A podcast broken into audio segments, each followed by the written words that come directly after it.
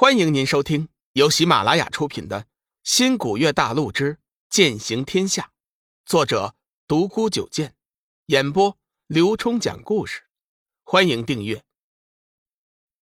第六集，修炼提升。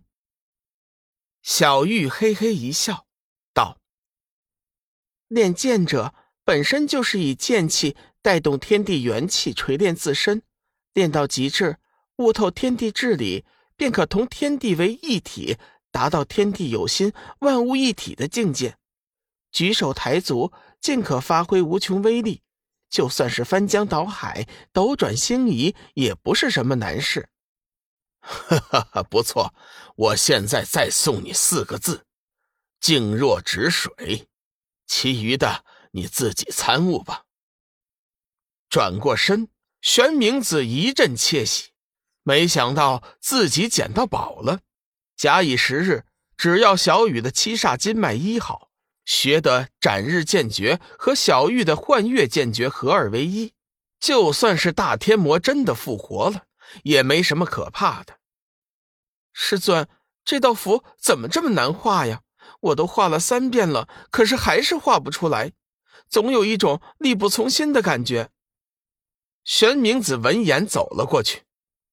天哪！天雷府、神风府、封魔府、不元府、镇魂府，哎呦，就这么一会儿的时间，他居然画出了终极符纸啊！哎呀，那张难画的不正是高级符纸吗？即便是自己这等力量，画那高级符纸也不容易啊，更何况是他了。小雨，你先停手。这是高级符纸，需要本身的灵气做引才能完成。你现在体内呀没有灵气，是无法完成的。啊，原来是这样啊！我还以为是我笨呢。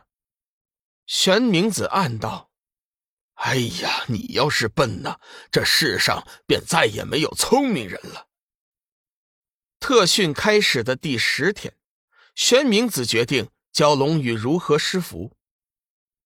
小雨呀，这十天下来，画符的方法你已经完全掌握了。从今天起，为师开始教你使用符纸的口诀和手印。这本书啊，你拿去自己看吧。有不懂的可以来问我。玄冥子还是不负责任的，丢下一本龙宇从来没见过的古书，就转身离开了。龙宇笑了笑。接过书，开始专心的研究了起来。那边小玉经过十天的苦练，加上玄冥子特制的丹药配合，幻月剑诀也是有了很大的进展。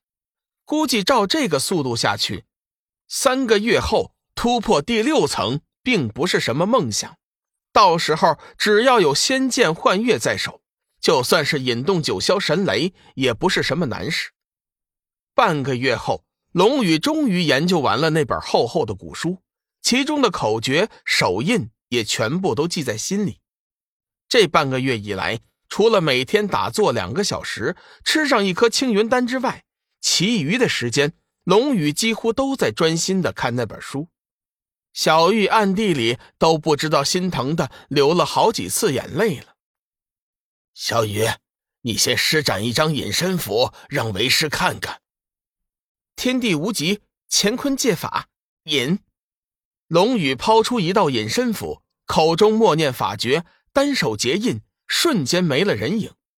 玄冥子目光如炬，向周围扫了一眼，左右虚空一指，破。话音刚落，龙宇的身影便露了出来。龙宇神色暗淡：“师尊，看来我失败了。”玄冥子安慰道：“小雨呀。”你不要气馁，你第一次施符就能达到这个效果，已经是不错了。但是你要记住，施符的时候一定要屏气凝神，集中起万分的精神，努力用心去感应天地的灵气，将灵气引导在符上。引导的灵气越大，符纸的威力也就越大。施符之术练到极致，甚至可以不用念动口诀，心念间便可施展。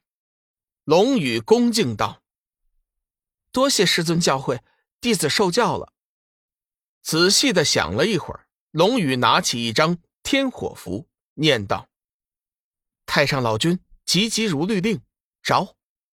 天火符顿时化作一道黄光，飞将出去，燃起一团熊熊烈火。嗯，不错，你已经可以引动三昧真火了。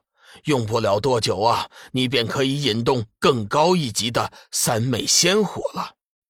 两个月后，玄冥子把龙宇和小玉叫到了身前，沉声道：“本来为师要特训你们三个月的。”不过现在看来，没那么多时间了。昨晚我夜观天象，紫微星周围魔气环绕，想必魔门已经开始大规模的活动了。我决定啊，让你们三天后就下山，剩余的三天时间里，为师要对你做最后的特训和考验。其实这两天以来，小玉和龙宇的表现已经超出了玄冥子事先的期望，尤其是龙宇，真是天才中的天才。如今他一身符咒之术，即便是遇见分神期的修真者，也绝对不会吃亏。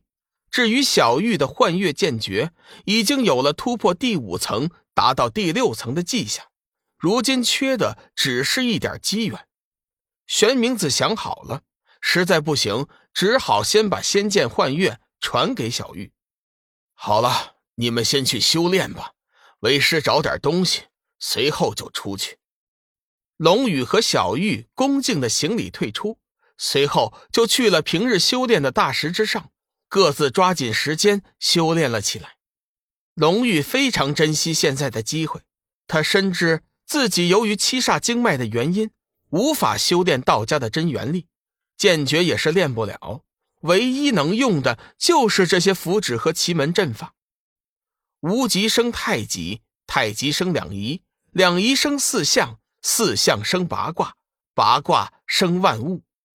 三才、五行、六艺、九宫，加上修生商度景死经开八门，便是诸般阵法的原型。任何阵法的布置。都脱不开这些最基础的东西。龙宇完全把心神沉了进去。三天后，在玄冥子的吃惊下，他成功的摆出了太眼聚灵阵、七星伏魔阵、十二天门阵、大五行剑阵、五鬼阴风灭魔阵、弥天混沌大阵等等。最让玄冥子吃惊的是，他居然连乾坤颠倒罗天阵也能准确的摆出来。要知道，这乾坤颠倒罗天阵可是阵法中最精奥的一种。这种阵法乃是按照八卦易理和阴阳五行生克之学所设。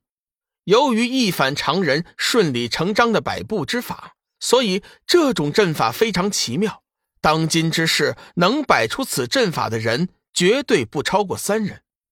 小玉那边似乎是遇到了瓶颈。第二天的时候。就暂时停止了练习剑诀，重温起小时候和玄冥子学的玩耍的占卜神算。两天下来，他倒是有点成就。这不，今天刚刚为树林的一只小鸟卜了一卦，算定他有大灾。